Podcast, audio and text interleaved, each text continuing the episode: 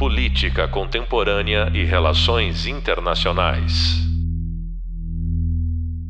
Olá, bem-vindos ao podcast da disciplina Regimes e Organizações Internacionais. Sou a professora Vanessa Braga Matijacic e vamos entender a tipologia das organizações internacionais. Vamos pensar a respeito da tipologia dessas organizações e como podemos classificá-las? No primeiro instante, é importante pensar sobre o processo da tomada de decisão. Depois, no alcance das decisões das organizações internacionais. No primeiro aspecto, por serem formadas por estados, como são tomadas as decisões? Geralmente, as organizações internacionais podem ter tomada de decisões intergovernamentais ou supranacionais. Na primeira alternativa, a intergovernamentabilidade preserva a soberania nacional de cada Estado membro e propõe que as decisões tomadas sejam iguais, isto é, independente de ser um país rico ou pobre, cada país representa um voto. Assim, delibera-se por maioria simples, 50% mais um, consenso, leia-se, sem oposição, maioria qualificada, dois terços do quórum presente, ou maioria simples. Já a supranacionalidade envolve ligeira renúncia dos interesses nacionais em favor dos interesses em comum. O exemplo da tomada de decisão supranacional é muito difícil de ser executado, e nenhuma das organizações internacionais tem a maior parte de seus órgãos funcionando nessa sistemática. Portanto, as organizações internacionais funcionam em tomada de decisão intergovernamental. A supranacionalidade é uma ambição, sendo possível ver parcialmente essa implementação na Comissão Europeia, que é parte dos órgãos da União Europeia.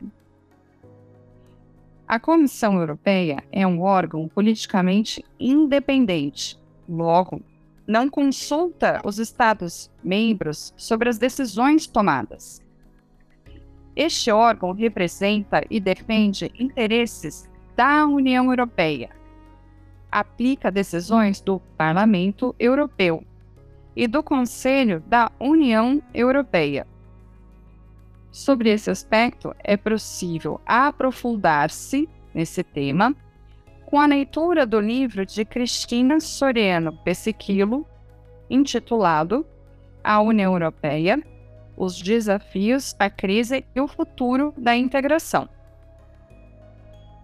Outra forma que existe de classificar os tipos de organizações internacionais é seu alcance de decisões. Primeiro, caráter universal, ou seja, acatam as decisões e recomendações países do mundo inteiro. Ou, segundo, as organizações de alcance regional e que estão circunscritas dentro de um continente.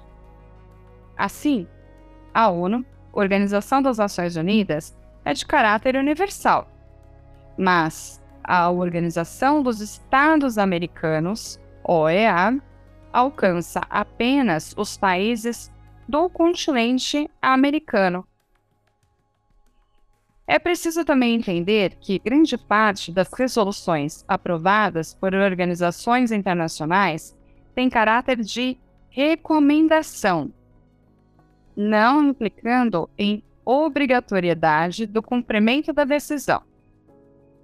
Mas outras têm obrigatoriedade de cumprimento, tal como as organizações jurídicas internacionais, que produzem sentenças e alguns órgãos da ONU. Nesse aspecto, vamos conhecer melhor o sistema ONU e o processo de tomada de decisão. O período da Guerra Fria se observou uma vasta disseminação de organizações internacionais. Ao tratarmos das organizações internacionais, podemos afirmar que elas preservam os interesses para os quais nasceram. Dentro dessa temática, o que podemos apontar e pensar a respeito? Isso é muito controverso. Então, é interessante compreender que algumas organizações internacionais de caráter universal são extremamente ambiciosas. Então, por exemplo, a ONU foi fundada pela Carta de São Francisco em 1945 e começou com um pouco mais de 50 países membros. Atualmente, a ONU tem mais de 200 Estados-membros. Os diversos órgãos são a Assembleia Geral, Conselho de Segurança, Conselho Econômico Social, Conselho de Direitos Humanos, a Corte Internacional de Justiça, o Secretariado. Cabe lembrar que a ONU possuiu operante o Conselho de Tutela, que foi fundado em 1945 para zelar pelos territórios que ainda não tinham conquistado independência. O Conselho de Tutela funcionou até a independência do último território sob tutela, Palau, que se tornou independente em 1994. Caso você seja interessado é possível aprofundar-se no sistema ONU a partir da leitura do livro de Mônica Harris e Jana Tabaki. E esse livro se chama Organizações Internacionais, Histórias e Práticas. Entre os diversos objetivos e princípios da Organização das Nações Unidas, a organização deve zelar pela manutenção da paz e da segurança internacional, a defesa dos direitos humanos, o estabelecimento de relações amistosas entre os povos, respeitando o princípio da autodeterminação dos povos, a cooperação dos países na solução de problemas internacionais, bem como de natureza econômica, social, cultural e humanitário. Deve a organização promover justiça e ser um centro de convergência das ações dos países para alcançar interesses em comum. Entre os órgãos que eu mencionei, a Assembleia Geral é aquela que se reúne todo setembro do ano corrente ONU. A inauguração da Assembleia Geral conta sempre com a participação do Brasil, por ser um precedente histórico de 1945, mantido até hoje. Devemos lembrar que a Assembleia Geral reúne as informações dos outros órgãos e conselhos, os programas das Nações Unidas, as agências especializadas. Na Assembleia Geral são eleitos os juízes para os cargos da Corte Internacional de Justiça. São votados também os secretários gerais. São eleitos os membros rotativos do Conselho de Segurança e são recebidas as informações do Conselho de Direitos Humanos, que é um órgão subsidiário à Assembleia Geral, bem como os relatórios do Conselho Econômico Social. A Assembleia Geral fixa o orçamento que vai ser dispendido no ano corrente ONU e tem tomada de decisão por maioria simples. Pode ter também consenso e maioria qualificada, por exemplo, caso haja um debate sobre a reforma da Carta da ONU, por se tratar de uma decisão muito importante, a reforma da Carta da ONU necessita de maioria qualificada para a aprovação. Agora que a gente já entendeu sobre a Assembleia Geral e o Conselho de Segurança, Bem, o Conselho de Segurança tem uma tomada de decisão diferente e é composto por 15 membros, sendo 10 países membros rotativos, eleitos na Assembleia Geral por um mandato de dois anos, e cinco membros permanentes, que existem desde 1945. Atualmente, os membros permanentes são Estados Unidos, Rússia, Inglaterra, França, e China. O Conselho de Segurança pode ser acionado a qualquer momento quando há crises e ordinariamente. O presidente do conselho é uma função que significa estar por um mês no cargo, no exercício de presidente do Conselho de Segurança, sendo seguido por outro representante dos 15 membros do conselho, numa ordem da lista colocada em ordem alfabética, lembrando que a língua é inglês. Então, por exemplo, no mês de março, o país que tiver letra iniciada em A assume. Em abril, o país que tiver com a letra P seguinte assume. Em maio, o país que tiver com letra C ou subsequente assume. Essa é a sucessão dos presidentes do Conselho de Segurança entre os 15 membros. Este é o principal órgão sobre as questões de segurança internacional e paz.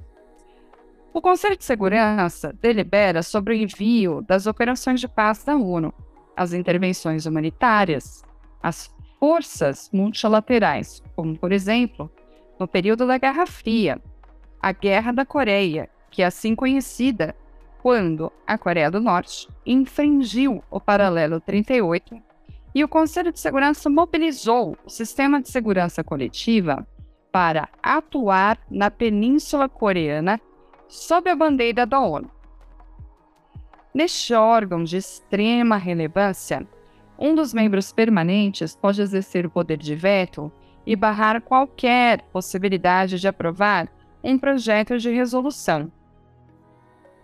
Entre os 15 membros do Conselho de Segurança, para um projeto de resolução ser aprovado, é necessário um país redigir o projeto de resolução ter o apoio de três países para ser apresentado e discutido perante os outros membros do Conselho de Segurança e ter nove aprovações e nenhum veto exercido por qualquer membro permanente.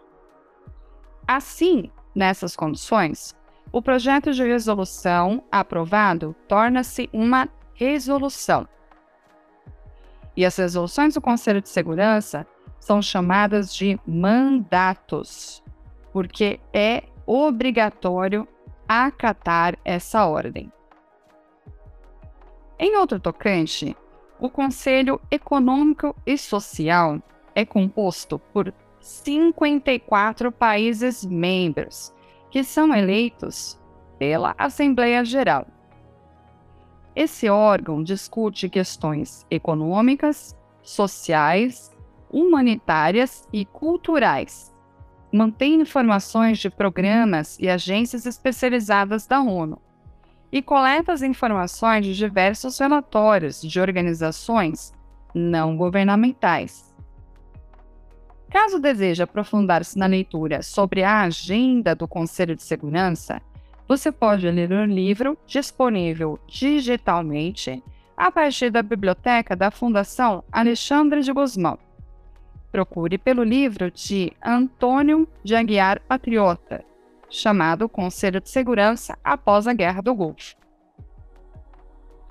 Falaremos sobre a obrigatoriedade do cumprimento das sentenças da Corte Internacional de Justiça em outro podcast sobre organizações jurídicas internacionais.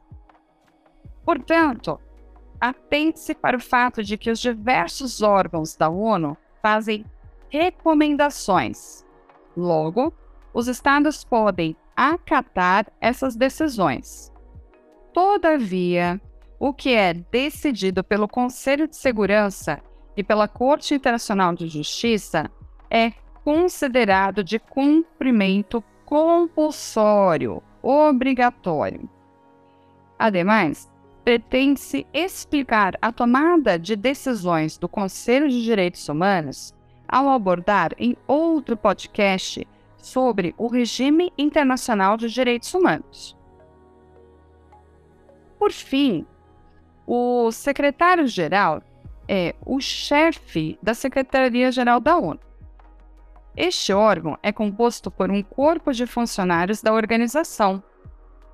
O secretário-geral assume funções políticas da organização e pode manifestar-se sobre qualquer ação que versa sobre uma crise que desafia a paz e a segurança internacional. O sistema ONU é composto por esses órgãos, mas programas para o desenvolvimento e agências especializadas. Como exemplo, podemos citar o Alto Comissariado das Nações Unidas para os Refugiados, o Programa Mundial para a Alimentação, ONU Mulheres, entre outros.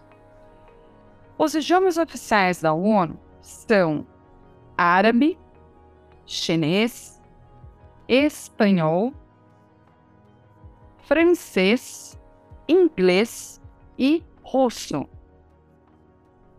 Após conhecer a tipologia de uma organização internacional de alcance universal, há organizações internacionais de alcance regional. Este exemplo é o da Organização dos Estados Americanos. A sede fica em Washington e foi criada após uma série de conferências interamericanas entre 1889 e 1948. Logo, o alcance dos debates e decisões são apenas no continente americano. Você poderá compreender e aprofundar mais o conhecimento sobre a OEA realizando a leitura do livro de Jean-Michel Arrigue, intitulado OEA, Organização dos Estados Americanos, da editora Manoli. Neste podcast, você conseguiu compreender melhor as diferentes formas de tomadas de decisões das organizações internacionais e pôde entender o que é uma organização internacional de alcance universal e regional. Bons estudos e faça as leituras adicionais sugeridas. Elas auxiliam para aprofundar mais sobre o tema. Política Contemporânea e Relações Internacionais.